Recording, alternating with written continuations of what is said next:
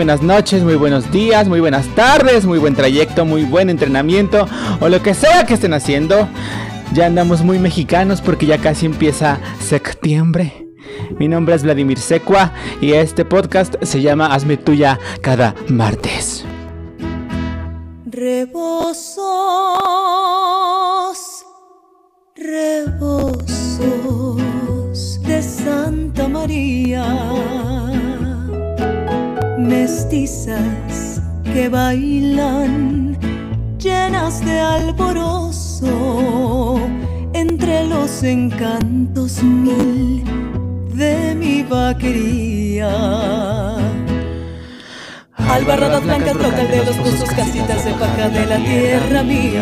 Albarradas blancas, brocal de los pozos, casitas de paja de la tierra mía.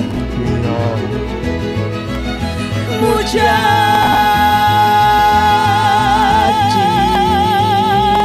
bonita. Zapatos de raso bordados de seda te voy a comprar.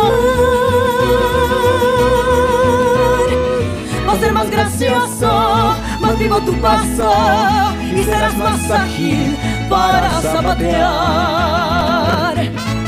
¡Zapateale!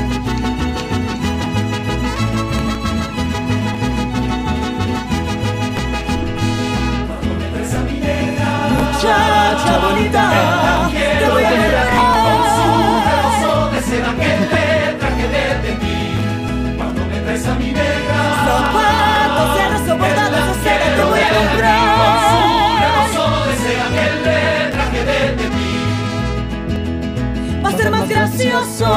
Más vivo tu paso y serás más ágil para zapatear. Ay, ay.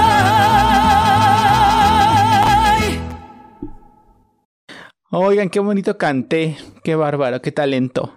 Bueno, hoy es un día especial. En la historia de este programa, por primera vez, nos vestimos de mancha manteles largos porque tenemos a una invitada fuera del cast original, la maestra en dirección de organizaciones de la salud, la doctora con tesis laureada por no sé qué universidad ni más ni menos, mi amiga personal, mi amiga íntima de la universidad, 10 años de trayectoria o más, Fabiola Becerril, Fabs Burns o doctora Fabi. Saluda, grosera. Hola, muy buenas noches, tardes, días, entrenamiento, trayecto, ¿o qué más era? En el pecero, en el metro, En el pecero, en el este, metro, o en la cama, ahí, caminata. haciendo la cena, lavando el traste, Lo que sea que estén haciendo. el Buenas. yoga. La vis no, el yoga no, porque Co- como diría eh, la querida Mamalucha, buenas, buenas. Qué idiota eres. Este, Fabs Burns o Fabiola Becerril es mi amiga íntima, ya lo dije, desde hace casi 10 años o algo así. Estudiamos juntos la universidad, hombro con hombro, butaca con butaca. Nos compartíamos los Suelo alimentos, suelo con suelo. Este, le, no compra- le comprábamos, este, ¿qué vendía? Ah, congeladas a la, a la misma persona. Ah, panepis. Los panepis. ¿Qué será de esa tipa? Los panepis son un producto, este, Delicioso. delicioso, pero no sé si existen, o sea, quiero decir, fuera de, fuera de la universidad, fuera de Seúl, yo nunca he sabido de un De un panepi- manjar de un similar fuera, ajá, de, de un manjar así en, que es un pan como, bueno, como una empanada, ¿no? Eh, muy aplastada, muy de, de- de la capa de pan muy ligerita y con un relleno variado que puede ser queso, champiñones, este, jamón, no sé, salmón. Yo pedía uno de pollo con queso. Yo ah, pedía de queso, creo. Sí, ¿no? De Pero sí. Y nada. Según yo, Ajá. la masa es masa de pizza y la adoran. Porque es muy delgadita. no es como un pan. O sea, que le dan amor porque la adoran. este. Ya tengo aquí una aguja con la que podemos hacer. Pero esto no es video, Fabiola, es audio. Ah, Bueno, bueno, ni modo. a ver, este. Ah, entonces esos panepis, esas cosas, es un manjar típico, muy típico de, de en la conocida, el conocido Paseo de las Facultades o Paseo de la ¿No es Salmonela. ¿Cierto? Sí, No, ahí había uno. Ah, sí, ¿a poco nunca fue? Sí, y el, y el, y nuestro puesto con nuestra amiga íntima Cari. Karina, Karina, ¿no? Sí. este, que estaba Karina. frente a la universidad, frente a la facultad de filosofía y letras, filosofía y hierbas. Este, pero, ¿por qué llegamos a los panipis? Bueno, no sé. Porque compartíamos banca, piso, comida. Ah, ah, claro, es, que eso fue. También compartimos chilaquiles. Chilaquiles y tacos de psicología. Tacos, ay, los tacos de psicología. Quiero tacos. Que son los típicos tacos de bistec o de, lo- de su chorizo, su longaniza. Y ya, Su ¿no? pollo. su Ah, pechuga de su pollo, su, po- su pollo frito.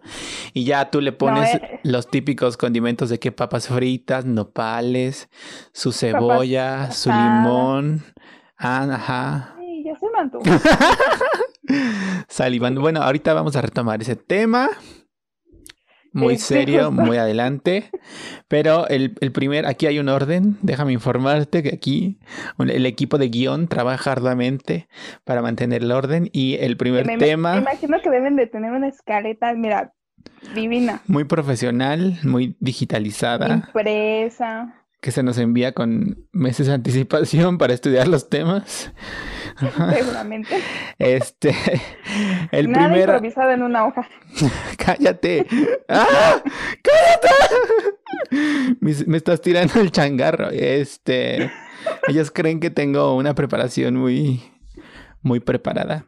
A ver, lo, lo que oímos al principio en la introducción fue el son de la negra diagonal Aires del Mayap, un mix, un mashup, un medley eh, interpretado por la señora Leti López, de la tercera generación de la academia, y un gran elenco este, dentro del musical Si nos dejan.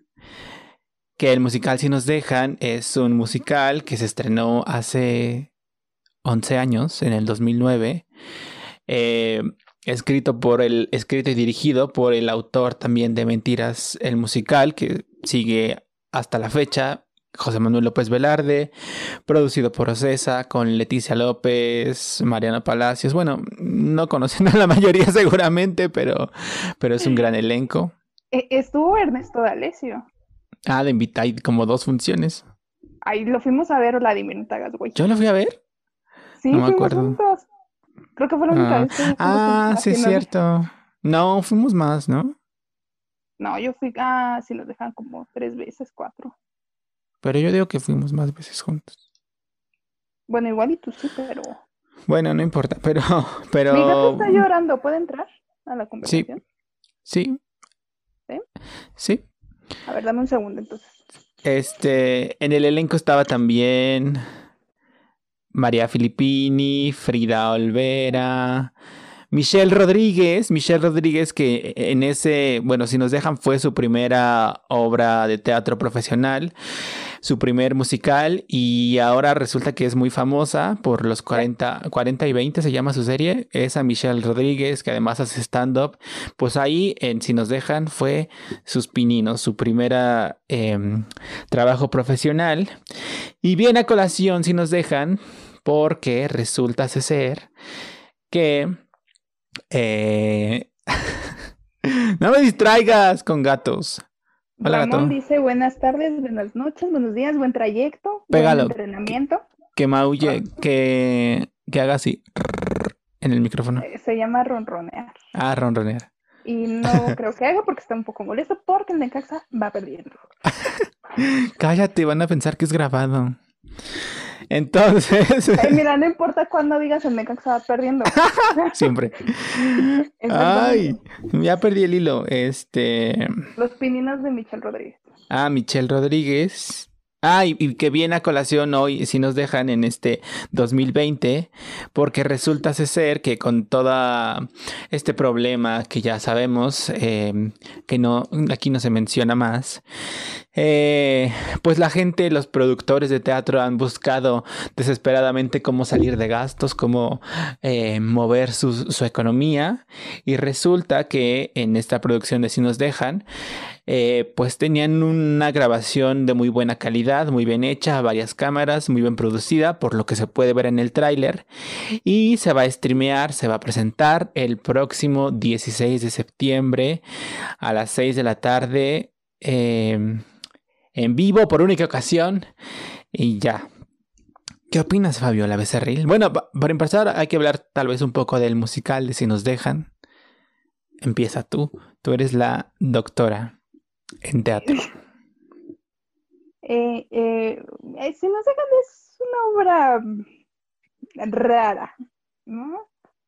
Eh, a mí me parece que o sea, visualmente es muy bonita, musicalmente es muy bonita, pero anecdóticamente pues tiene unos brincotes y unos baches enormes que, híjole, que más de uno la sufrió. Más baches que el periférico. Y oye, más, más Bueno. baches que Catepec. Y mira que tú conoces Ecatepec. Pues mi calle está muy bien pavimentada. Este. Si nos dejan, es la historia de una familia en Guadalajara que tienen a una hija que se llama Paloma y luego conocen a un hombre norteño que se llama. ¿Cómo se llama? José Alfredo, Pedro. pero permíteme, te corrijo. Ah, José Alfredo. Este, José Alfredo es de la, de la región, pero se van a, al norte porque les queman su casita. Ah, Sí, no sabía. Ay, No me acuerdo. Fue hace ocho años. Por eso, compra tu boleto para ver si nos dejan. Bueno, pero déjame continuar. Y luego resulta que, bueno, es una pareja, es una historia de amor, donde se buscan, hay desencuentros, pasión, aderezada, está todo esto es con canciones, es un musical, ya lo habíamos dicho, es un- con canciones, pues, del, del mariachi típicas que, de Pedro Infante, de su, de su, esta señora, ¿cómo se llamaba? Bueno, una de esas, este, no Lucha Reyes, la otra, ¿no? Lucha Villa, Juan Gabriel, este, Vicente Fernández, Vicente Fernández, pero esa no estaba, ¿no? La quitaron. creo que sí. Bueno, José Alfredo Pero Jiménez, no, ajá. Pero José no- Alfredo y esos, esos cantantes. Eh, está anunciado como el gran musical mexicano, era su subtítulo y claramente aprovecha o se, regodea en estos clichés de esta mexicanidad tapatía, porque hay muchas mexicanidades, la mexicanidad yucateca, la oaxaqueña, la guerrerense, la de Chihuahua y así. Y esto pues es una parte representativa de México. Y sí, como dice Fabs Burns, yo también coincido en que es eh, visualmente y... eh, pues eso, es muy bonita, es... eh, todo comenzaba como que era una película antigua, entonces cuando entraba, se entraba a la sala parecía un cine abandonado y luego aparecía por ahí un charro y empezaba y se empezaba la música y empezaba y la primera parte sucedía en blanco y negro y luego ya de pronto se iluminaba y, y había muchas Era referencias al cine y era ajá, Technicolor, este, ¿cómo se llama? CinemaScope 3D, 4K y shalala. Full HD. Este. Y sí, tam- también coincido con Fabs en que una dramaturgia un poco chistosa, un poco. eh, cojita. Yo, yo pienso que un poco descuidada, porque tuvieron un taller y tienes un taller, es para eso, para tallerear, para corregir errores. Y aquí hay errores que bien se pudieron corregir. Sí, es, sí es muy endeble, muy... mm, pues eso, muy pre- pues es predecible, eh, Muy básica, sentido diría yo. final, si te das cuenta. Sí. Eh, pero se le tiene un gran cariño y un gran aprecio. Por sobre ¿Qué- todas las cosas. O sea, qué- creo qué- que... Di, adelante, adelante. Tú di, tú di, tú di. Que, que me parece que, o sea, independientemente de todos estos errores, pues tiene varios méritos, ¿no? Y pues el mérito más grande, pues, es que a diferencia de otros musicales que llevan mucho, mucho, mucho más tiempo en cartelera, pues sí lo lograron sacar del país con el elenco original. Mm, Sí. lo llevaron a Colombia, ¿no? Me parece, algún mes. por, ajá, y dos veces fueron. Ajá, no me acuerdo. Fueron dos años distintos. Este. Sí, es muy. Claro, se nota que es un producto muy hecho para justamente eso, buscar eh, ser comercializada en el exterior por esto mismo del cliché de la mexicanidad tapatía, que además hace poco en la conferencia de prensa de ahora del evento de streaming decía Morris que, que ha tenido intentos o han buscado de otros países, creo que de Japón, de Broadway, de otros, justamente llevarla y, poderla, o sea, intentado llevarla a, al mundo, este, y, y nada, eso, pero, pero, sí, o sea, a pesar de todos estos pesares y tal, creo que por lo menos en mí sí perdura esta sensación de cariño, de mucho aprecio, de que me emociona, de que sí quiero volver a verla. eh, por esta cuestión estética visual y las canciones y, eh, y eso, y el cariño y el recuerdo que se le tiene. Este. De- o sea, yo pienso que es una cosa eh, como de justo de nostalgia, ¿no? Dicen que todos tiempos anteriores fueron mejores. O no sé. Siempre vendrán tiempos Ese es otro- ese es otro musical Que mejores. también se va a presentar en streaming. Pero no somos comercialeros para. No, ¿Cómo se dice? No, Mm. bueno, no somos No sus somos anunciantes. publicidad. Exacto. Pero. Con publicidad con patas. Ah, pero además, Mentira sigue en vivo. Va a seguir en vivo. Y esto, esto es un evento Ah, no sé. especial. Este, no, ya ves, ya se me fue la idea. Perdón. Ya no me acuerdo. Que de- tiempo, los tiempos pasados fueron mejores fueron o no sé qué. y que yo personalmente yo no pagaría por verla en streaming porque pienso que se pierde que se pierde toda la magia justamente de, de esto del cine y de o sea todo el contexto que hay afuera Mm, sí. No sé. te- no sé, yo sí tengo. Por lo que vi del tráiler, sí se ve que está bien grabada. O sea, se ve que, que fue. O sea, que no fue una función cualquiera y ahí pusieron las cámaras, sino que se nota que hay como dirección de cámaras y hay encuadres y tal. fíjate que yo no he visto el trailer eh Pero voy a buscar Mi trailer. Eh, y. ¿Y qué más? Y la parte de blanco y negro, ojalá sean en blanco y negro, como, ah estaría buenísimo como, como la película, como el Pedro Infante. estaría buenísimo Este, ya, pues nada, eso se presenta el 16 de septiembre a las 6 de la tarde y pueden conseguir sus boletos en Ticketmaster. Ahora, habrá que pensar, creo que, o sea, para la gente que no la ha visto, que no la conoció, si es atractiva, si le llama la atención, no sé, igual y solo se va a llenar de puros nostálgicos que, que van a querer ver a Leti López cantando Cielo Rojo. a lo mejor posiblemente ¿Y Leti cómo está?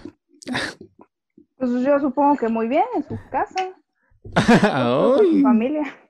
¿Es casada? ¿Casóse? ¿Casóse ya? ¿Y tiene hijos? Desconozco totalmente. Y está en Los Ángeles, ¿no? Sí, Mm. En, en Los Ángeles. Otra que perdemos. Fuga de cerebros. Una vez más. Y ya, ¿tienes algo más que agregar a, men- a Este, mentiras? Ahora, a a mentiras, sí, a SND. mentiras ya tengo boleto y todo. Mira, No, a las seis. así nos dejan. Se abrieron la venta de boletos a las 6 de la tarde y como 6, 8, 6, 7 yo ya tenía mi boleto. Este, ¿tú ya tienes tu boleto para si nos dejan Vladimir Secuán? No, todavía no. Espero que. Espero ganar una promoción de. De. Espe- espero Twitter. que este video mon- mon- monetice lo suficiente para... Que no hay video, es puro audio. Ay, bueno, este audio. Ay. y bueno, vamos a pasar al tema central de este programa. Porque resulta ser. ¿Cómo, ¿Cómo empezó todo esto? Bueno, no lo sé. Pero el día de hoy vamos a hablar acerca de alimentos. Alimentación sana, alimentación insana. Todos ganamos kilos en la pandemia o no. Yo no. Pero ustedes Ah, tal, vez sí. Este. Y resulta ser que la maestra en dirección de organizaciones de la salud, doctora Fabs Burns, eh, me pidió una réplica. No, no fue una réplica, pero me dijo, deberíamos hablar de... Y bueno, aquí están, me picó la cresta y aquí está. Ahí está chateando la señorita. Este, es que me están mandando justamente de un pastel. Entonces, de un perrito. Este, sin buenas tardes. eh, me, me pareció un lindo lugar donde podía hablar que las dietas keto, pues, pues no, ¿verdad? Promover la salud, la doctora Gatel. No, tampoco. A ver, ¿por qué no? Dilo. Porque, mira, las dietas keto te bajan de peso súper bien. Súper, súper, súper bien. ¿Por qué? Porque hay un proceso que se llama cetosis y en ese proceso que se llama cetosis, tú no obtienes carbohidratos de la dieta. Y, por ejemplo, eh, cerebro y... Bueno, el cerebro principalmente, no me acuerdo cuáles son los otros dos órganos, disculparás, eh, su principal fuente de energía son los carbohidratos. Entonces, por una serie de los carbohidratos, lejos de lo que se pudiera creer, son los que se convierten en grasa. Y por eso México es el primer país en obesidad en el mundo porque tenemos una dieta rica en carbohidratos, fuera, bueno, además de grasas y otro tipo de alimentos, ¿no? Entonces, eh, cuando el cerebro o el cuerpo en general no recibe esos carbohidratos de la dieta, lo que hace es que por una serie de reacciones bioquímicas se convierten en carbohidratos, en glucosa, que le va a dar de comer pues a los órganos que te me- comento, el cerebro principalmente, y pues por eso bajan tanto de peso, porque el cuerpo es realmente muy revolucionario. Dice, no tengo fuente de carbohidra- carbohidratos de la dieta, pues voy a agarrar de donde pueda, y por eso agarra la grasa. Se convierte en cuerpos cetónicos. Pero ¿qué pasa? Te van a dar tu dieta muy hermosa en la que te van a quitar todos los carbohidratos, te vas a poner de malas, este, te va a doler la cabeza, vas a estar fatigado, te va a leer la boca todo el tiempo y vas a empezar a bajar de peso, pero a la larga no vas a aprender a comer. Y entonces, eh, voy a saludar. Salud. Gracias.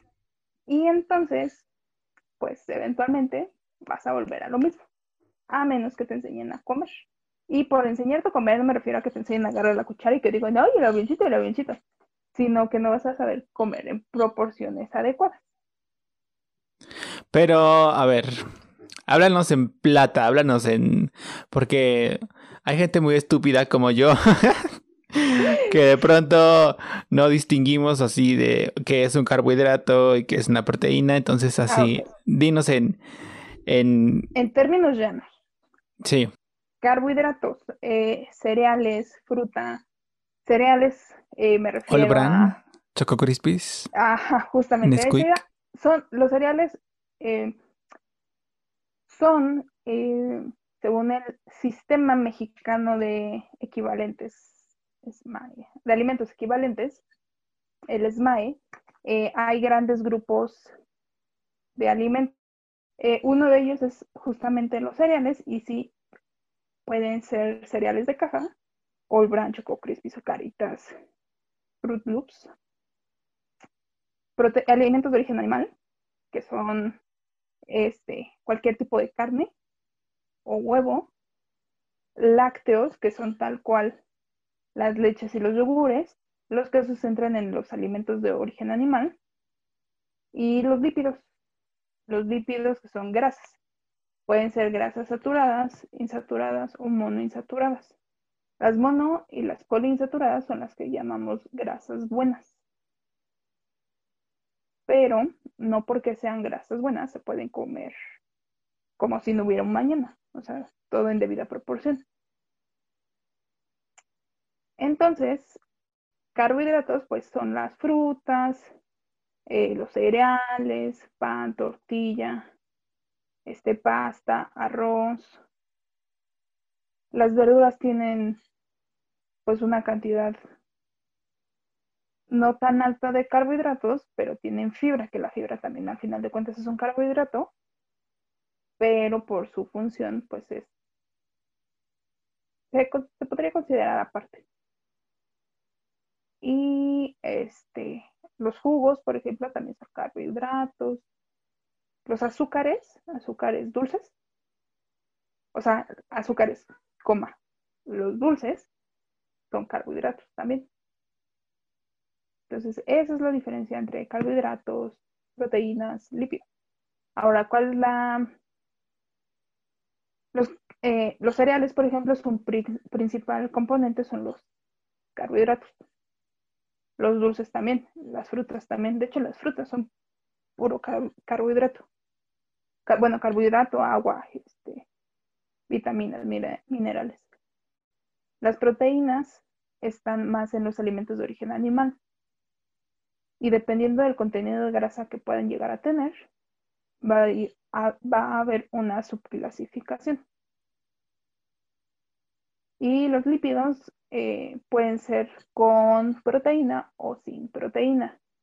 Pero ahí la proteína va a depender, este, la, proteína, bueno, sí depende un poco de la, del tipo de semilla, porque generalmente las grasas con proteína son semillas, pero la diferencia, por ejemplo, con las proteínas de los alimentos de origen animal es que no son 100% biodisponibles, o sea, no se digieren, no se absorben totalmente. Ahora nos empezaste a hablar así nomás de que era una dieta keto, pero explica, o sea, te, te fuiste como hilo de media, pero dinos en qué consiste una dieta keto. Ah, ¿qué es una dieta keto? Bueno, es que como están ahorita súper de moda, Sí. di por hecho, lo siento. Pero bueno, una dieta keto es justamente keto o cetónica. Es una dieta en la que se restringen al máximo los carbohidratos para que se dé este proceso de cetosis. Entonces te dan una dieta alta en grasas y proteínas. Y en cuanto a los carbohidratos, solamente te dan el mínimo, o sea, lo mínimo mínimo, para que este, se cubran las fuentes de fibra y no te estrellas, por ejemplo. Y que yo he visto que hay unos que toman una cosita. Esos que son keto, que toman una- algo en unos frasquitos que dice keto. Ah, los, ba- los bat ajá, pues esos ajá, son batidos. Y justamente, eh, por ejemplo, hay con, un, con algunas estandoperas, estandoperos, Ajá. he visto que hay un programa muy, pues como que muy de moda entre todo el mundo ahorita, últimamente, en- de una marca que empieza con C y termina con LE, que no sé si conozcas, y si no la conoces, estaría muy feliz, en la que justamente eh, para tener un control muy, muy, muy marcado sobre qué es lo que te estás comiendo, eh, te venden los productos y tú ya solo los preparas. Entonces, en vez de hacerte un- unos hotcakes, como los harías con harina, esto, un poco de azúcar y todo esto, ya te venden ellos el preparado y tú solamente lo, lo mezclas con agua y lo cocinas. Pero el pro- problema aquí es que, por ejemplo, vitaminas y minerales, su, su principal fuente son frutas y verduras. Y en cuanto te quitan frutas y verduras, te tienes que súper, súper, súper suplementar para no tener deficiencias de las mismas. Y al final eh, vas a perder peso a costa de suplementos que bien podrías cubrir con una buena dieta. Una dieta completa que te baje de peso. O sea, una dieta equilibrada. Una dieta, se le llama dieta correcta. ¿Y cuáles son los efectos a la salud, igual así de palpables, que tiene una dieta keto? Una dieta que, ¿qué va a pasar? Eh, de entrada, sí vas a bajar de peso. Y vas a bajar de peso como si no hubiera mañana, como si estuvieras, no sé, o sea, estas de, ay, necesito bajar 5 kilos en una semana. Pues con una dieta keto podría ser una opción. Pero no es sano. Porque si no está bien controlada, puedes tener problemas de acidosis, de cetosis, que es una alteración en el pH. Y pues el pH necesita estar, el pH corporal del cuerpo eh, internamente necesita tener ciertos niveles para funcionar correctamente. ¿Y qué, en, qué enfermedades provoca eso? ¿O qué, o qué daños? Eh, enfermedades como tal, no. O sea, no. De hecho, la dieta cetogénica en un principio fue puesta en, o sea, fue, pensada para los pacientes con, eh, con epilepsia, porque al bajar la cantidad de carbohidratos que consumes, la actividad cerebral disminuye, entonces esto hacía que disminuyeran los, los episodios de convulsiones. Entonces, Mm, como tal, una enfermedad no te va a provocar, vas a bajar de peso. O sea, quiero hacer hincapié en eso, vas a bajar de peso y vas a bajar de peso a costa de grasa, que es lo que todos los nutriólogos soñamos.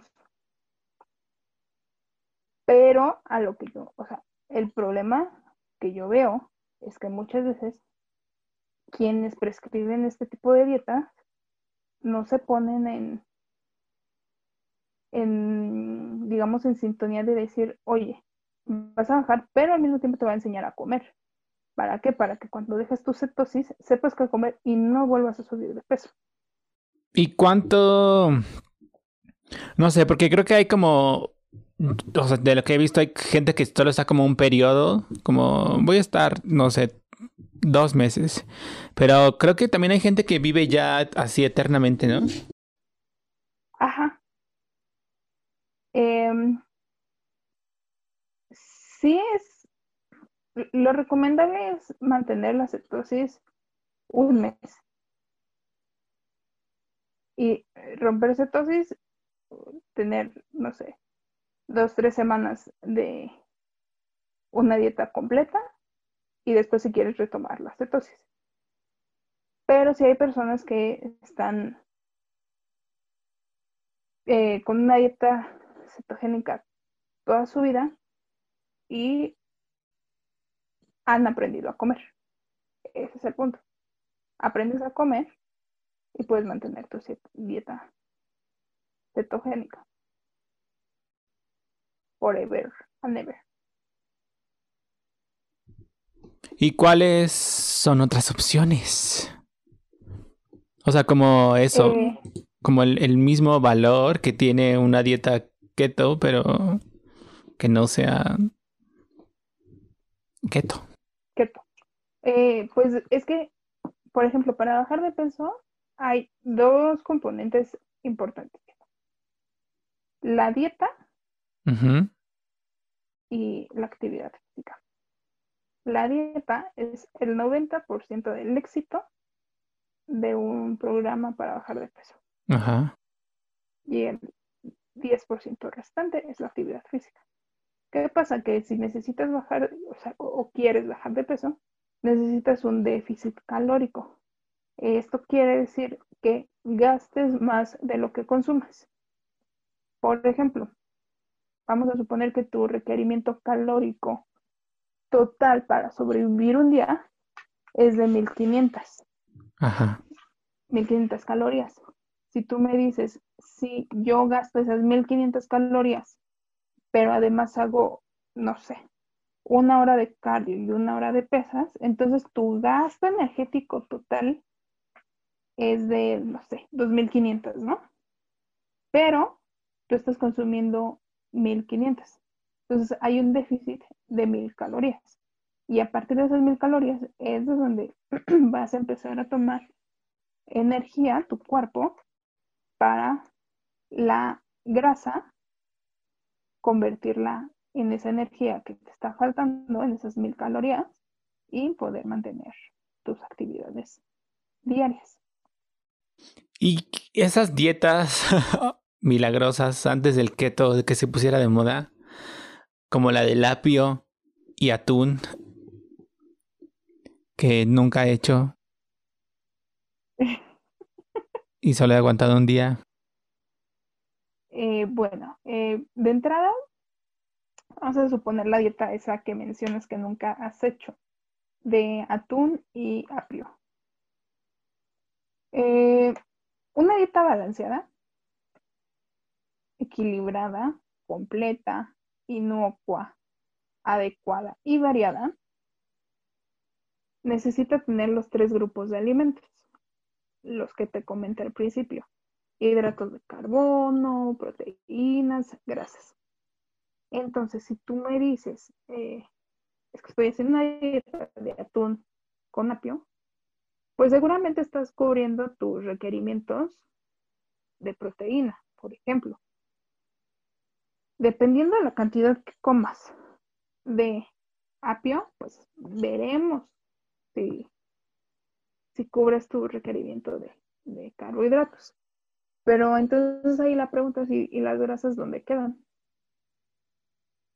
Lo que pasa mucho con estas dietas milagro es que no son para nada ni balanceadas, ni variadas, ni equilibradas.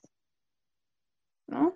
Entonces, eh, muchas veces el fracaso de estas dietas se da porque pues justamente no se aguantan, eh, el paciente se queda con hambre o se harta de comer siempre lo mismo. Eh, por ejemplo, hace varios años pues, se creía que para bajar de peso que tenías que comer pechuga y lechuga, ¿no? Y con pechuga y lechuga y agua de limón, sin azúcar. Y ya con eso ibas a bajar de peso. Y pues no, o sea, puedes comer lo que quieras. Bueno, todo con, con ciertas eh, limitaciones en cuanto a cantidad. Pero incluso o sea, en una dieta se puede cuadrar perfectamente bien una pizza. Ahora que se vienen las fiestas patrias, por ejemplo, se puede cuadrar perfectamente bien pozole, ¿no? Tostada de pata, Tostada de pata, por ejemplo. tostada de tinga, pambazo. Es que, mira, por ejemplo, dime tú cómo haces una tostada de pata. Ay, no sé. No sé ni qué es la pata, o sea, es como... Ay, bueno, una tostada de... Ah, ¿cómo se prepara? Pues tomas la Ajá. tostada, le pones crema y luego le pones la pata, que es como unos cuadritos de gelatina. Y luego orégano, que tiene orégano, entonces no como eso. Y luego lechuga, este, o col, no sé, es col, no sé, bueno. Y jitomate y su crema y ya, y queso. Ok. La tostada, las tostadas generalmente son este, fritas, ¿no? Ajá, Bueno, te voy a dar la versión, digamos, llamémosle correcta. Pues agarrar una tostada horneada, ajá. pones lechuga o alguna verdura, lechuga, col, espinacas, ¿Qué?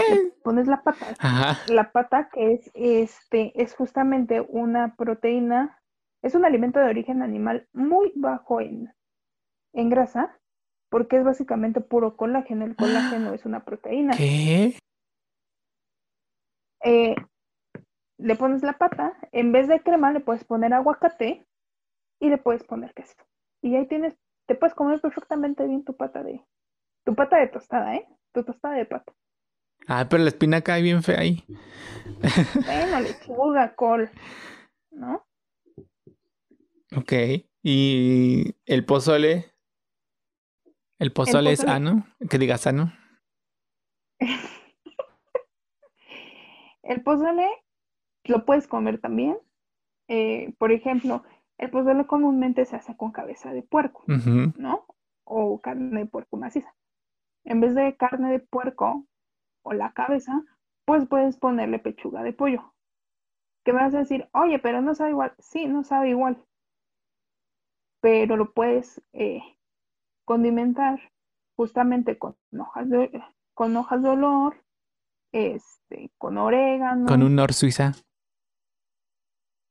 Mm, pues no, porque cocerías el pollo con el maíz y entonces tomaría el sabor del, del pollo. Era un chiste. ¿eh? Entonces, ah, es un bau. Es que hay mucha gente que le pone nor suiza a todo. Hasta al atole, creo. A las tortillas. al- ¿Cómo crees? Ay, sí. un- Bueno, no, estoy exagerando, obvio, pero... Pero... Aparte del Nor Suiza, o sea, si es sirve, te saca de problemas, pero pues no, es- no es tan recomendable porque es puro, pura sal. Y el rico pollo. Pues es lo mismo, nos cambia la. Pero más barato, a cinco pesitos por tres. La marca. Te dan tres ¿Cinco por cinco pesitos. Es que nada más tengo cinco pesos.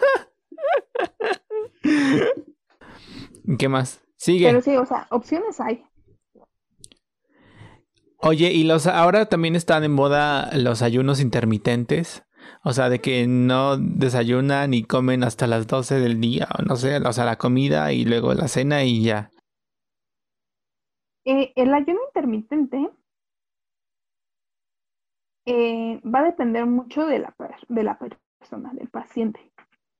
Hay pacientes que sí no pueden estar en ayuno porque empiezan a reservar grasa. Y hay otros pacientes que pueden estar en ayuno perfectamente bien y no les va a pasar nada y sí van a bajar de peso. Eh, el ayuno intermitente tiene un poco el principio de la cetosis, que al no haber alimentos que no estás ingiriendo, lo que va a hacer va a ser, lo que va a hacer va a empezar a tomar grasa, a convertirla en energía y se acabó. Esa es una de las características del ayuno intermitente. Pero te digo, depende mucho de, del paciente y de que alguien te lo prescriba, alguien que esté realmente capacitado para ponértelo. Porque hay, hay uno intermitente de 8 horas, de 12, de 16. Ujú. Entonces, eh, es una ventana de, vamos a suponer, de 16 horas de ayuno por 8 de, de comida. Entonces, en tu ventana de 8 horas, tú puedes comerte las calorías que necesitas para vivir. Uf. ¿No? Te está saludando. ¿Cómo se llama? Timmy. Bendición. Besototes para Timmy. Timmy. besototes en tu naricita. Entonces, eh, te digo, el ayuno intermitente tiene un poco el principio de la dieta cetogénica, solo que ahí sí eh, llevas una dieta con los tres grupos. ¿Y cómo puedo saber si empiezo a reservar grasa a las cosas que dijiste, a las 8 horas o no sé qué? Ah, bueno, eso no lo vas a saber eh, de inmediato, ¿no? El- la composición corporal, que es, eh, tú cuando te pesas en una báscula de súper, te va a decir, por ejemplo, eh, 60 kilos, ¿no? Pero de esos 60 kilos vamos a suponer que eh, 15 son de músculo, otros 20 son de, de hueso, otros tantos de agua, otros pocos de, de órganos vitales y otro poquito de, eh, ay, ¿cómo se les llama? Bueno, de, de otros componentes, ¿no? Pelo, uñas, piel. Entonces, eh, la composición corporal más o menos tarda entre 21 a 28 días en cambiar. Ajá. Entonces, eh, ¿cómo puedes saber si estás reservando grasa? Pues en un, en un seguimiento. O sea que no me sirve ir al súper y ver mi IMC a la báscula del Eh, súper. bueno, E- El IMC en realidad es un... El IMC lo que te va a decir es cuántos kilos de peso tienes por metro cuadrado. Es decir, si a ti te aplastaron tanto, tanto, tanto, tanto que quedaras como el señor Barriga cuando... No, como don Ramón cuando lo aplastaba el señor Barriga, Ajá. así planito. El IMC te va a decir, ah, pues mira, por cada metro cuadrado de ese don Ramón aplastado hay 25 kilos, ¿no? O hay 18 kilos. Entonces, el IMC es un, es una relación de peso por metro cuadrado, nada más. Eh, ya está en desuso que uses el IMC para diagnosticar eh, sobrepeso, obesidad, bajo peso. Ajá. Eh, actualmente lo que se ocupa es el porcentaje de grasa. Ok. Y ese se saca con, biomet- con biometría, con eh, bioimpedancia electrónica, que es un poco, eh, te subes en, en tu báscula, haces un circuito eléctrico y la máquina te dice cuántos, qué porcentaje de grasa tienes, qué porcentaje de músculo, de hueso, de agua, o con plicometría, que si viste Dulce Familia, eh, es cuando toman los, los gorditos, que es la cantidad de grasa que tienes en el cuerpo, grasa eh, subcutánea, y se miden esos, Ah, sí, sí, sí. o pliegues Ajá. y se hacen ahí unas fórmulas, unas, unos cálculos matemáticos con algunas fórmulas enormes y te da un porcentaje de grasa. Ah. Pero eso lo tiene que hacer un especialista o... Eh, sí, eso, eso lo hace un especialista, un nutriólogo, un nutriólogo del deporte. De hecho, hay certificaciones para, para hacer plicometría, que es como se llama esa técnica. Ok. Y justo a, a eso iba, porque pues esta gente que recomienda estas dietas también se supone que son nutriólogos y cómo saber cuando un, nutriólogo es confiable o qué certificaciones debe tener o en qué consultorio, en dónde atiende, a qué sociedad pertenece, estas cosas. Pues mira, de entrada un nutriólogo es un licenciado, Ajá, debe tener título y cédula. ok. Eh, un nutriólogo no te va a decir que, van a, que vas a hacer galletas sin carbohidratos y lo primero que te pide son dos plátanos. Ok. ¿no? Eh, un nutriólogo, a diferencia de ¿Eso lo dijiste un- por palabra de Regil? No sé, ¿quién es Bárbara de Regil? Una, ¿Quién es esa señora? una. ¿Actriz?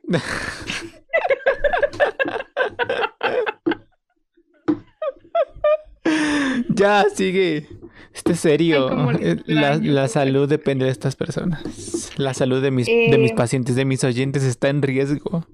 Y tú bromeando. Eh, un nutriólogo, pues, o sea, te, te digo, eh, es un licenciado, se aventó tres o cuatro años de carrera, hizo un servicio social, hizo prácticas profesionales, sabe cómo funciona bioquímicamente el cuerpo, no nada más te va a llegar a decir, ay, mira, a mí me funcionó súper bien esta proteína vegana con proteína de chícharo carísima y cómprala. No, ¿Lo dices ah. por Bárbara de Regil? ya es Bárbara, la voy a buscar porque la mencionas mucho, ¿eh? Es la hija de Marco Antonio. el latino de la presión. Ya, sigue. Entonces, en- eh, a eso voy, no me, no me apresures. Entonces, eh, eh, de entrada tienen un título que, que respalda. Eh, dependiendo del área en el que se desenvuelva el, el, el nutriólogo, pues va a tener ciertas certificaciones, que puede ser la certifica- certificación ISAC, que es esta que te comento de la aplicometría. Ujú. Puede tener certificaciones por la ASPEN, por la ASPEN, por la ESPEN, que son eh, asociaciones, ameri- la Asociación Americana y la Asociación Europea de Nutrición Clínica, que esta, por ejemplo, está mucho más, eh, más enfocada al campo clínico, al campo hospitalario. Puede ser parte del Colegio Mexicano de Nutriólogos o de algún col- colegio estatal de nutriólogos. Entonces, eh, el, nutriólogo como tal, pues no es alguien que te va a hablar de dietas moda o que te va a decir, a mí me funcionó esto. No, el nutriólogo lo, hacer- lo hace con una base científica, con evidencia, pues tal cual, científica que, que comprueba que lo que te está ofreciendo, eh, pues es adecuado para tu cuerpo. ¿No? O, sea, es como por ejemplo los entrenadores de gimnasio, ¿no? Que te dicen, no, bro, te tienes que tomar tu proteína, ¿eh? Y tiene que ser 15 minutos después de que acabes, porque si no ya no sirve. ¿Por? O esto que dicen de, es que tienes que comer tres veces al día para acelerar tu metabolismo.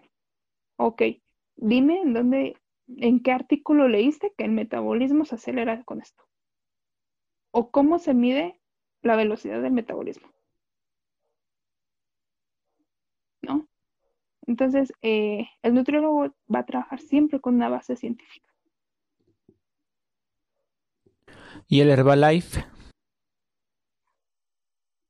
Mm, por, por lo que me dices, Bárbara de Regil es el Herbalife en hecho persona. Herbalife es eh, la receta perfecta para que eches a perder tu hígado. ¿Por?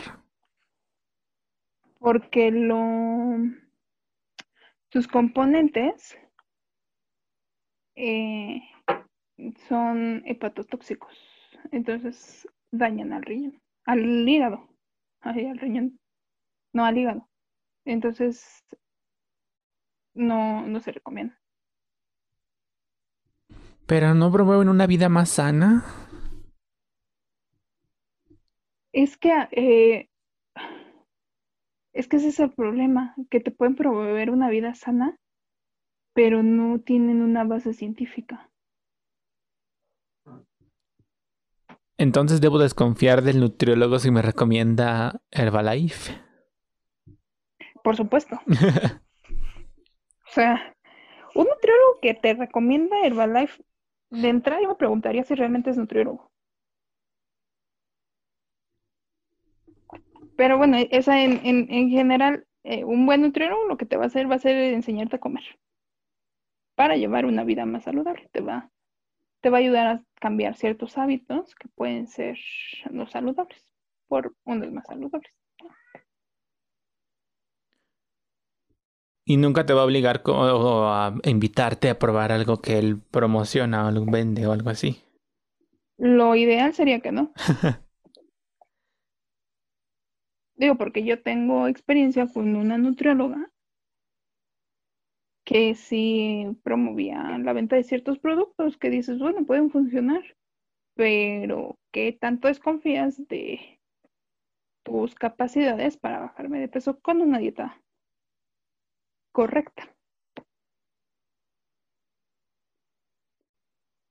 Exacto, o sea, solo la alimentación tendría que ser el... Suficiente.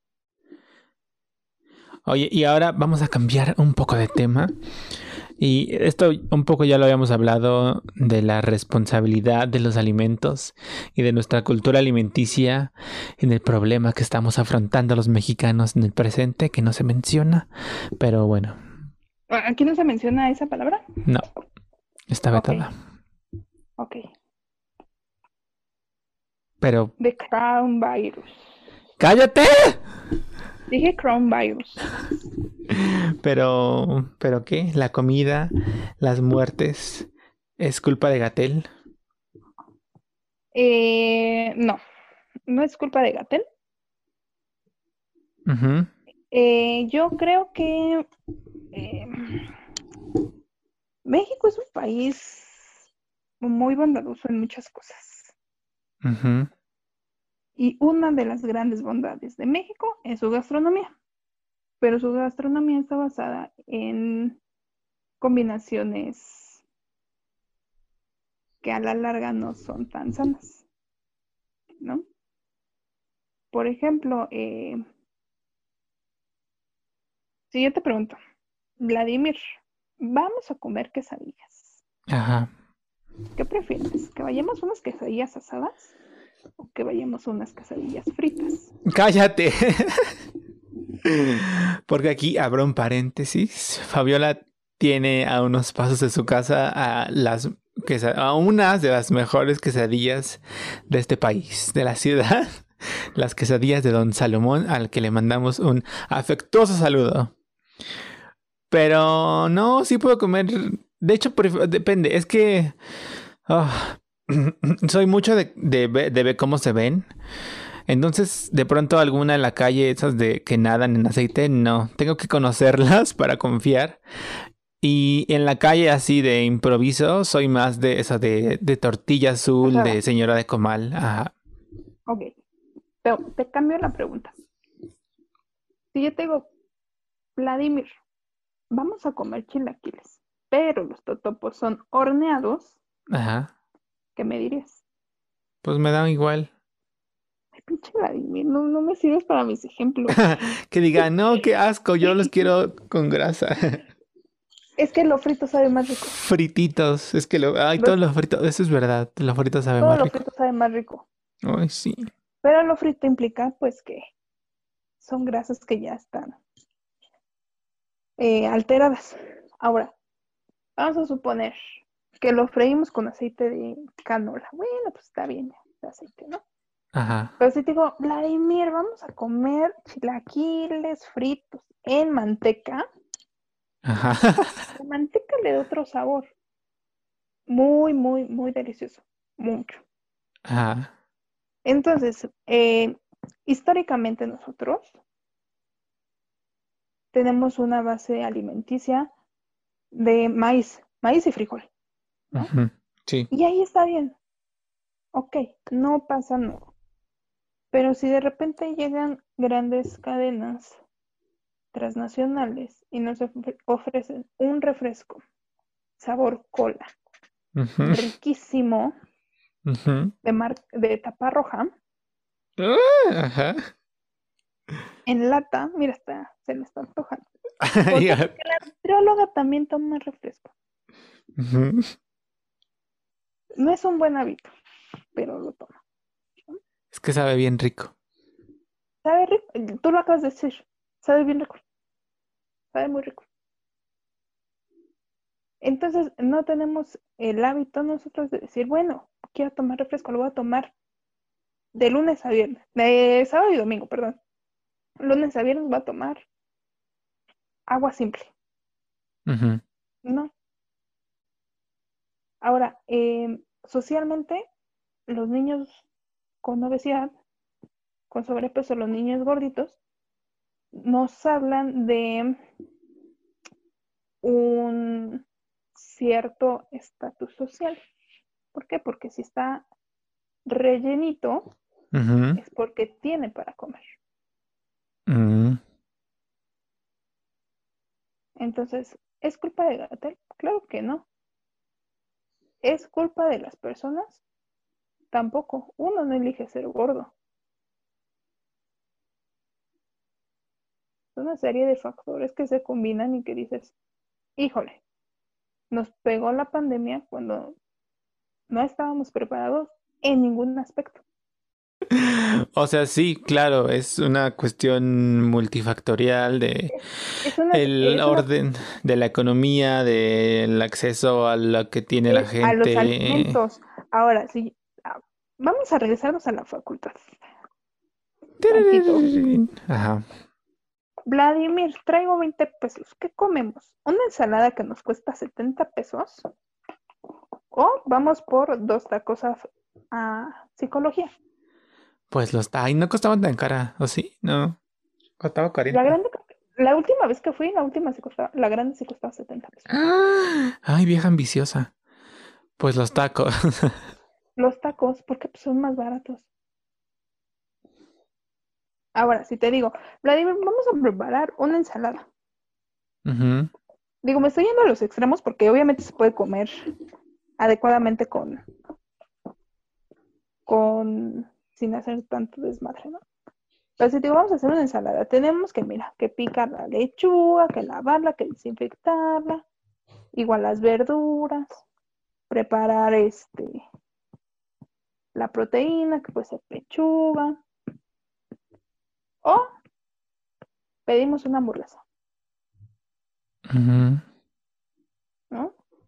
Entonces es una cuestión también social, cultural. No es solamente, ay, es que me gusta comer papitas. Ok.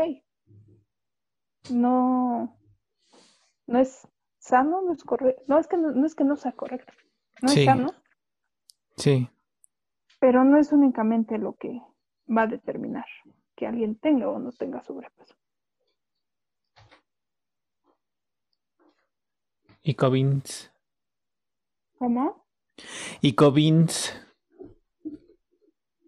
COVID. ah. ¡Ay, ya lo dije! ¡Qué Sí, ya- lo había entendido. Eh, eh, lo que pasa es que, por ejemplo, la obesidad es un estado de hiperinflamación, Ok. porque las células de grasa, que se llaman adipocitos, están más inflamadas de lo que deberían. Mm. Entonces, eh, tú en un estado de inflamación, el sistema inmunológico ya de por sí está peleando contra la obesidad, contra la diabetes, contra la hipertensión.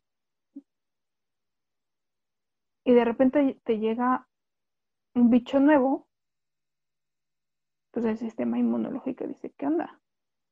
Por eso los pacientes con este tipo de patologías, con cáncer, eh, obesidad, sobrepeso, diabetes, hipertensión, por eso se deben de atender más pronto, para evitar que haya complicaciones. Es como eh, cuando dicen, es que se murió de diabetes. No, no se murió de diabetes. Se murió de las complicaciones que le provocó la diabetes. Pues, qué interesante. En conclusión, Ajá. en conclusión, el único que está prescrito para, bueno, que tiene facultades para prescribir dietas es el nutriólogo. El médico en general, incluso los médicos bariatras, tienen otras facultades.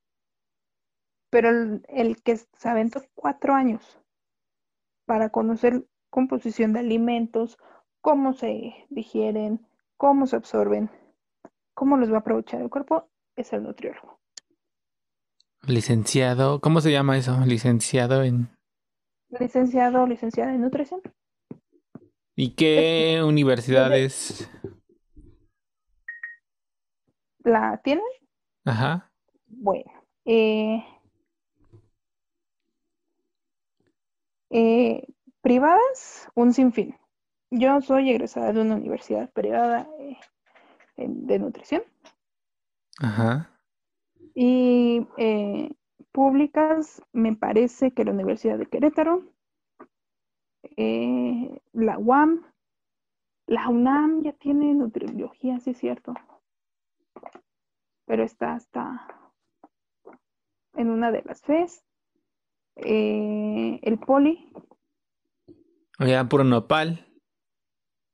Ajá, es- ¿sabes qué pasa? Es que ellos están en Milpalta, la escuela de nutrición de, del Poli está en Milpalta, Ujú. Ah, mira. eso, La cuna de...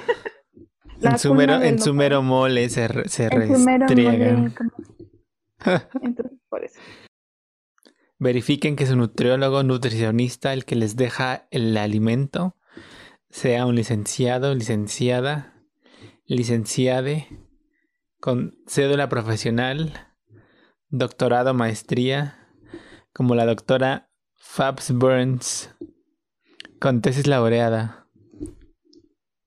Por el banco, ¿cómo era? El banco Montreal.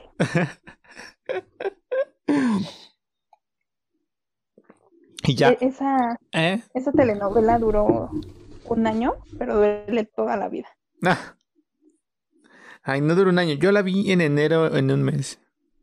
Eh, Vladimir, pues que no dormía. Y la estoy viendo otra vez en Azteca En el 7. siete. Sí, yo también. Esta semana fue la más triste de mi vida. Pasó muy rápido. O sea, Muy rápido. es que bueno, en- o sea, en Netflix sí sentí que fue una eternidad, o sea, pero ahora ya de pronto ya llegó el momento trágico y todo. Y ya Yo, va a yo la acabar. vi, la última vez que la vi completa la vi en YouTube, pero ya la quitaron. Es lo que me comentaban que estaba ahí completa toda. Completa entera. De hecho, ¿te acuerdas que la tragedia de mi computadora? Ajá. Bueno, pues ahí la tenía porque la había descargado. ¿Qué? Sí, la descargué todita. Mira, ahí está Timmy y dijo, ¿qué? La había descargado y cuando me robaron mi computadora, se robaron con todo y Betty.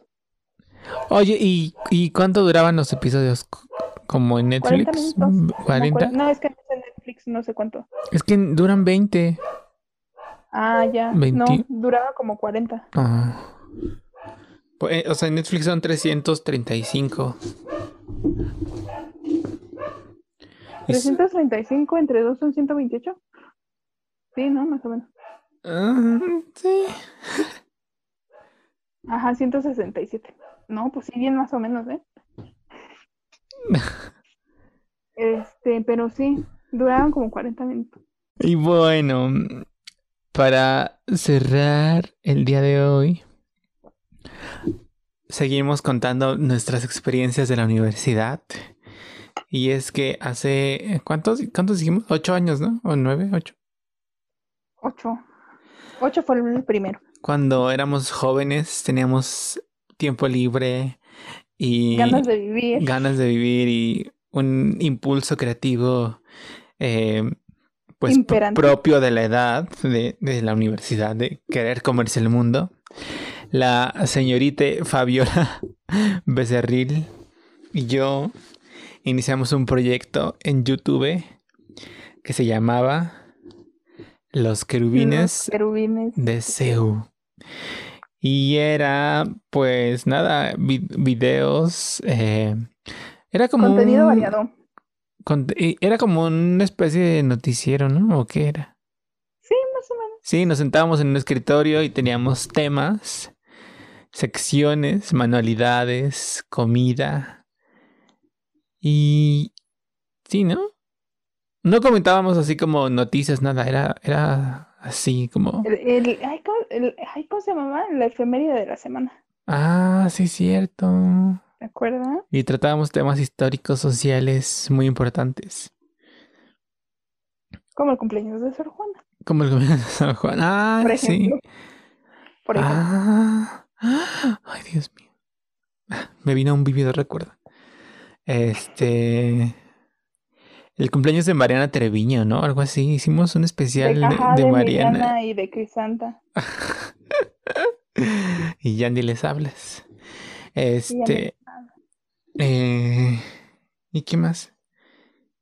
Y nada, y nos veía varias gente. ¿No? Sí, oye, sí tuvimos un, un Pero. éxito abrumador en la facultad. Abrumador. Pero luego no sé por Como qué se de 40 acabó. visitas. Porque, pues ya, se acabó la carrera. Crecimos maduro. Ay, no, pero lo dejamos antes. No, lo dejamos O sea, eso fue como en tercer año, cuando íbamos con Emilio y así, ¿no? con Emilio, ajá. Y luego empezó, Ticas, ticas, ticas. ajá, cuando está, lo empezamos creo que cuando estábamos en Ticas. Ah, Y pues laboratorio absorbe más de la mitad de tu vida. laboratorios. Ah, sí. Lápiz. Y luego Y ya ya. Y ya después ya no coincidíamos en horarios porque yo iba a la escuela en la mañana y tú en la tarde. Entonces ya estaba. Pero yo muy de la mañana, o sea, de 8 a 10. Y nos separamos.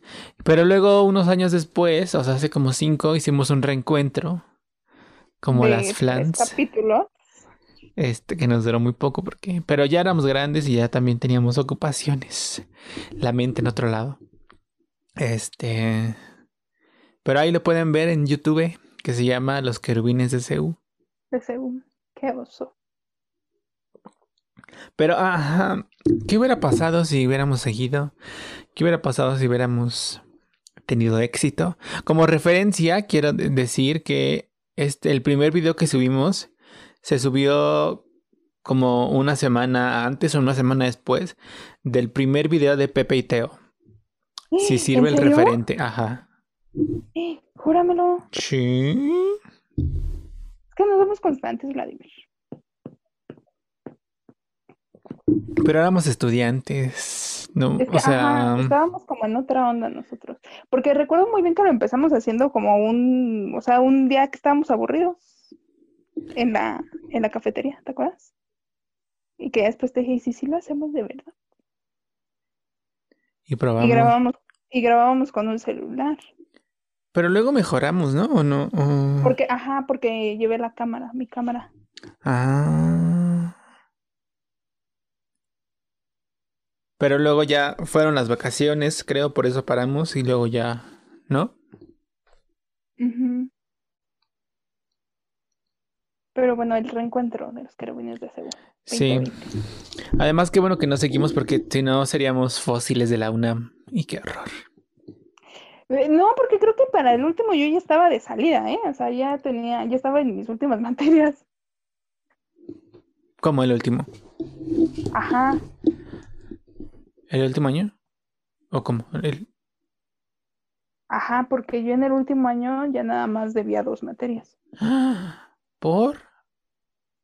porque no metí historia mexicana y me faltaba una optativa Mm. o dos optativas, no me acuerdo. Ah, ustedes deben saber que Fabs y yo estudiamos literatura dramática y teatro en la gloriosa Facultad de Filosofía, Fisiología, Filosofía y. Letras de la UNAM. Ajá, para que tengan el Pero referente Vlad y yo claro. nos conocíamos desde antes por mentiras. Pero curiosamente nunca nos hablamos hasta tercer semestre, ¿no? Yo creo. No. Ah, sí. Sí, con, con Sí. Emilio, Ajá, cuando llevamos historia 3 con Emilio. sí. Pero sí, o sea, no sé. Pero sí nos habíamos visto, sí, ¿no? Pero no tantas Sí, veces. pero era así como de, ah, hola, hola. Y ya. Ajá, y además siento que, o sea, tú eras muy retraída y como que le hablaba, hablaba o eres, le hablaba más a tus amigas o ex amigas, no, no sé. Este, Un saludo. pero era un círculo grande y, o sea, sí coincidíamos. ¿Tú fuiste a lo de las bicicletas? Creo que ahí fue, ¿no? Dices tú que ahí fue como la primera vez que Sí, que sí, ya no, de ya no me acuerdo. Ajá. Ay, Vladimir, ya tenemos historia. Un grupo grande. Ajá. Ay, ay, es que parece que estamos hablando como si los demás supieran de lo que hablamos, pero eso, e- era un grupo de gente. Bueno, yo, yo los conocí en Mamma Mía. Eh, un grupo de fans de, de Mamma Mía que luego, como que Se traslocó a mentiras. Ajá, este, y eh, pues eh, éramos varias, varias gente que coincidíamos y que hasta nos poníamos de acuerdo para ir, o íbamos en funciones especiales y tal. Y estos dos musicales empezaron pues como al mismo tiempo, son de la misma época. Em, y pues ya de pronto íbamos a, a funciones de uno, funciones de otro que la develación de placa, que la primera función, que la última función. Y pues ahí, ahí conocí a esta señora, pero no tuvimos relación hasta que un año después. Es que no, no me acuerdo cómo fue eso. Creo ¿Cómo supe que estabas ahí?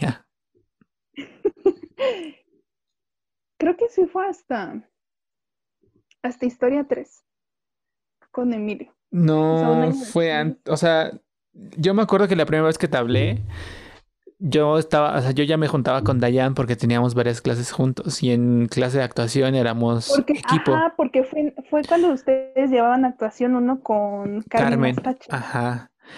Y a la que le mandamos un saludo, bechotototes a donde quiera que se encuentre. Saludos hasta la CNT. Este, allá no está en la CNT desde hace como ocho años. Este, Ay. no, como ¿A qué se seis. dedica a su hijo? Da clases, pues da clases en, en la ENAD y en la UNAM. Y actúa, ¿Cómo se, cómo- cómo se llama su hijo? Omar. Omar, Saludos a Jorge Cool, escenógrafo. escenógrafo y diseñador de iluminación Y mexicano. un profesor también. Y profesor. Docente, investigador, académico. Y entonces, ajá, yo me empecé a juntar con Dayan porque teníamos clases. Y me acuerdo que ese día llegamos juntos o yo fui a, encontrarla en el jardín Rosario Castellanos. Ahí estabas Ajá. tú con Sebastián y no sé Y quién más. Y, Y creo que ahí fue Y- donde empecé ahí a fue donde empezamos a hablarnos. con lo del con Con lo lo de los querubines. O Ah, sea, de- es que desde la primera vez que nos hablamos. Ajá, si mal, si no mal recuerdo, o sea, nunca nos hablamos, pero la primera vez que nos hablamos fue como si nos habláramos de toda la vida. Sí, sí. Sí, lo recuerdo muy bien. Entonces fue, así fue nuestra relación de amistad, muy hermosa. Sí, y luego ya nadie nos separó. Nadie, nos seguimos como bolas en tobogán. Nos sentábamos juntos, comíamos, ya lo dijimos, compartíamos los alimentos, comprábamos nuestra congelada antes de clase de historia para no dormirnos. Este, saludos al profesor Emilio Méndez. Eh, no, pero no nos dormíamos porque su clase fuera aburrida. De hecho, era muy amena, pero era como yo tenía antes clase de voz y antes clase de verso. Entonces, ya a las 12 del día ya me Tenía, llegaba. ajá, tenía, tenía ya. clases como más físicas. movidas, ajá, sí, pues ya después de cuatro horas movido y el, el traslado, el traslado, pues ya a las 12 ya me pegaba el, ugh, ugh, El aire. el mal del puerco y pues ya, este, pues era difícil, pero, pero la clase muy amena, profesor, saludos, besototes Salud. también. Eh, ¿Te acuerdas cuando le regalamos nuestro póster de los empeños de una casa? Ajá. Los empeños de una casa es una obra que escribió, una obra de teatro que escribió Sor Juana Inés de la Cruz, la de los billetes de 200. Em, y cuando la estábamos estudiando en nuestra clase de teatro del siglo de oro, em, se nos ocurrió esa estupidez de que... Bueno, en realidad, la estupidez fue mía, pero el que hizo el diseño muy hermoso fue Vladimir. Lo hiciste en un cuaderno, ¿no? En una hoja blanca. Ajá. de que un- en un mundo ideal, eh, Casas Geo de, y el Nacional Monte de Piedad, donde uno va y empeña, pues podrían patrocinar una versión de los empeños de una casa, Casas Geo y el Monte de Piedad. Y pues nada, lo hicimos realidad ese póster. Eh, se lo firmamos, ¿no? Creo. Y se lo rega. Y se lo regalamos a este profesor. Y se lo regalamos a nuestro maestro de historia 3. Espero que lo tenga en su casa o algo así, enmarcado en la entrada, en el baño. también. No sé, es lo mínimo. Este, Y mi proyecto de tesis, bueno, de tesina para titularme, es precisamente de los empeños de una casa. es, pero ya eres doctora, Sí, es. Ah, bueno, doctora en área de la salud. y maestra en dirección de organizaciones de la salud. Achú salud. Salud. Ah, y no hablemos de ese tema. Porque hay quienes ni siquiera han acabado los créditos. Ah, bueno, esto fue todo por hoy. Fue un placer, un privilegio. ¿Quieres agregar algo más? ¿Quieres que, revelemos otra, otro secreto, otra intimidad de los años de la universidad? Este. Vladimir y yo nos graduamos, fuimos a nuestra fiesta de graduación un sábado y al siguiente lunes teníamos clase. sí, es cierto. sí. Todos llegamos medio crudos, creo. Este, No, yo no, porque yo me fui luego, luego. Yo no. por. Ay, la graduación. Cosas de la vida. Ah, ya hace falta, me hace falta una fiesta así que sea mía, como. Eso. Pues hace falta que venga, sí. Vamos a, a las casillas de Salomón. Don Salomón. ¿Hace cuántos años no nos vemos? Ay, Dios, yo. la Cuando fui al bautizo de, Ah, veniste al bautizo de Panque. de Pandora. ¿Para qué? Panque es mi prima, que nació Prima cuando yo tenía 22 años. O sea, bien podría ser mi hija. Pero Panque tiene ay, 6 años. Entonces, hace seis ¿Qué? años que no nos vemos. era de brazos. ¿En serio Ajá, tiene está. tanto? No, no Sí. tiene tanto. ¿No fue como en el 16? No, sí, y creo que la última vez que nos vimos fue cuando la graduación, porque la graduación fue después del bautizo de Panque. ¿Sí? Sí. Que de todas formas son 6 años. No. No. Tiene, no tiene tanto. Ah, o sí. A ver, quiero ver una foto. De hecho, en mi Instagram tengo una foto tuya de la última vez que viniste y estás comiendo queso. A ver, déjame la- ¿Qué sobaba? El queso babas. Ay, pelada. Y esto fue en... Fue antes de que yo empezara a estudiar nutrición, justamente. Y ya está, eres maestra en Dirección de Organizaciones de la Salud. Mira, tengo aquí una foto de cuando fuimos la última vez a Mentiras, Eso fue fue en el 22 de 15. febrero del, en el 15. Ajá. Entonces habrá sido por esas fechas. O sea, en el 15 fue la última vez que nos vimos. Tendrá 4 o 5 años. Pero es- yo me acuerdo que fue como en junio, No ¿no? es cierto. No, no es cierto. ¿Cuándo fue lo de los cantores? Ah, pues en el 15 también. Ah, pues entonces sí, desde el 15. Sí. Sí, pues justo estábamos en los cantores cuando fuimos a Mentiras. Ah, claro, que, que vimos a Dedo ahí en, en Mentiras. Sí, es cierto. Y... Que, que saliendo de los cantores nos fuimos a, a Mentiras. y lo de Panqué también fue ese año, ¿no? Yo digo. No. Panque es del 14. Pero que nació o que la bautizaron. No, pues nació en el 14. y la Ay, pero ¿a poco la bautizaron saliendo del vientre? No, nació en marzo y la bautizaron en mayo. Ah. Es cierto que, que te dije cárgala y tú así como de, ay, se me va a caer. ¿Y por qué no comí pastel? No, sí comiste, ¿no? No, lo hizo tu mamá, ¿no? Y era forma de bebé acostado. Creo que sí, no me acuerdo. Pero creo que no comí. Me fui temprano, me acuerdo que me fui de día todavía. Ah, sí, porque yo te decía que te quedaras y- y creo que venías de ensayo y dijiste, no, es que ya estoy como muy cansado. Ni me acuerdo. Ah, cómo han pasado los años. Manches. Necesitamos un reencuentro Después de que se acabe lo del bicho. Como las flans. Este.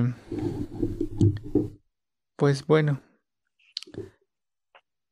¿Algo más que quieras agregar? Vamos despidiéndonos como una hora. Como una hora. Este, no, pues muchas gracias por escucharlo. Al Síganlo apoyando. Di tus redes sociales. Ay, Dios. Es tu teléfono. ¿Mi teléfono? ¿Para qué? O tu correo, por si quieren consultarte. Eh, mis redes sociales es en Twitter y en Instagram es arroba solo soy Fabs. Y en Facebook creo que estoy como Fabs Becher. ¿Tienes, ¿Tienes Facebook? ¿Tienes Fabs? ¿Tienes Facebook? Sí, todavía. Tú también, ¿no? Ya lo eliminaste. Ay, obvio sí, pero tú, tú luego te vas y ahí te olvidas de uno. Aquí estás. Ay, me acabo de meter a tu Facebook. Vi tu portada y se me recordó una canción que no quiero que se me recuerde. Este, ¿y dónde, dónde trabajas? ¿Dónde? este, doy consulta. Ahorita por la pandemia eh, es en línea todo. ¿En Zoom? Eh, sí, en Zoom o en WhatsApp. Donde gusten. ¿Y cuánto cobras? ¿Y nos vas a dar descuento a los que digan que te hallaron aquí? Eh, podría ser, podría ser. ¿Cuánto? ¿20? 20% de descuento para todos los que los que digan que lo oyeron aquí. Porque ni has dicho cuál es el 100%. Este, con el código hazme tuya cada martes. Exactamente. Eh, la consulta está en 450. Y, ya con descuento. Muy bien. Ah. ah. bueno, ya con descuentos. Perfecto. Con Sí, con descuento. ¡Ay, Fabiola! Véndete bien, carajo. Como decía, ah, te iba a preguntar eso, espérate. Como decía mi maestro fallecido, este, Néstor López Aldeco, Administration. Te iba a preguntar de Ibáñez, José Luis Ibáñez, un conocido director em, de teatro y estudioso del siglo de oro y esas cosas, se murió hace poco. Y Fabiola fue una alumna indirecta de ese hombre. ¿Y qué opinas? ¿Estás triste? ¿Lloraste? ¿Derramaste una lágrima? ¿Declamaste un eh, verso? Realmente lo que pensé fue, uy, pues sí, ya estaba mayor. Ahí estaba robando mucho oxígeno ya. Y el oxígeno ahorita está muy solicitado. demandado. este, no, sí, pero sí dije, bueno, pues ya. Bueno, menos. Señor. Sí, yo estaba Bueno, ya no daba clases. Yo había visto los. Pero estaba en la cátedra, ¿no? No sé. Sí, porque el como el año anterior supe que le cerraron un laboratorio que él tenía. O sea, cerraron el grupo. Y luego en su homenaje. En su homenaje dijeron que ya. Ya no, ya no estaba viviendo, que ya había perdido la vista. Entonces yo supongo que ya no daba ningún. Ahora sí voy a derramar una Este. y pues ya, ya está con Sor Juana, con Juan Ruiz, con, Shakespeare, con Tomás Segovia. Y bueno, pues ya, nos despedimos, Fabiola. Nos despedimos. ¿O quieres otra hora más? No, ya llevamos como dos horas, ¿no? Sí. ya perdí la cuenta. Y me, voy a despedir en, en, honor al maestro José Luis Ibáñez, leyendo unos versos de la traducción de Tomás Segovia de Hamlet. Y dice así: Ser o no ser, de eso se trata.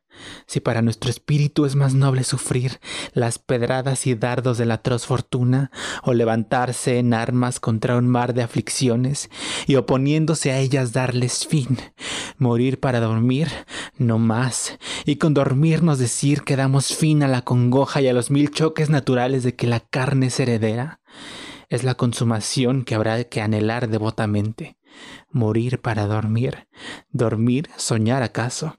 Sí, ahí está el tropiezo, que en ese sueño de la muerte, que sueños puedan visitarnos cuando ya hayamos desechado el tráfago mortal. Ah, ay, no, ya está ahí. Está muy largo. Qué bonito dicen las versos. Gracias, estudié con Margarita, Margarita Magaña. No, Margarita González Ortiz, a la que también le mandamos un saludo. Otro besote para ella. Beso tototes hasta donde quiera que se encuentre. Y ya. Adiós, Fabs. Ya. Adiós, Un Vladimir. honor. Bye, amigos. Adiós.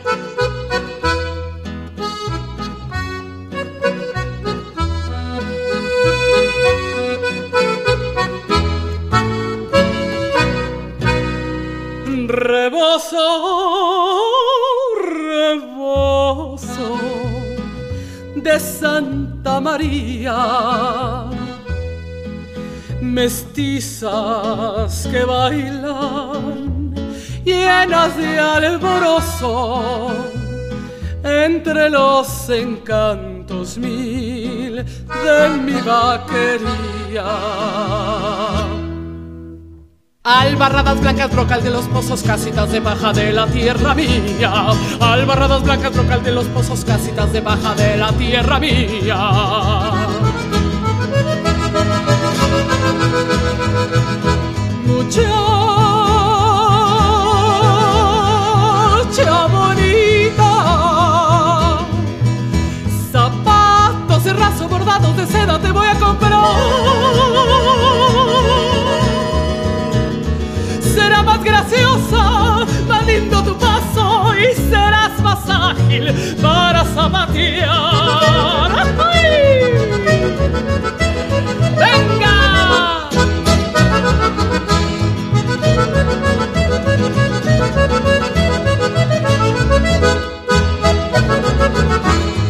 Vámonos a la jarana, vamos a ganar lugar, que esta noche y mañana tenemos que zapatear.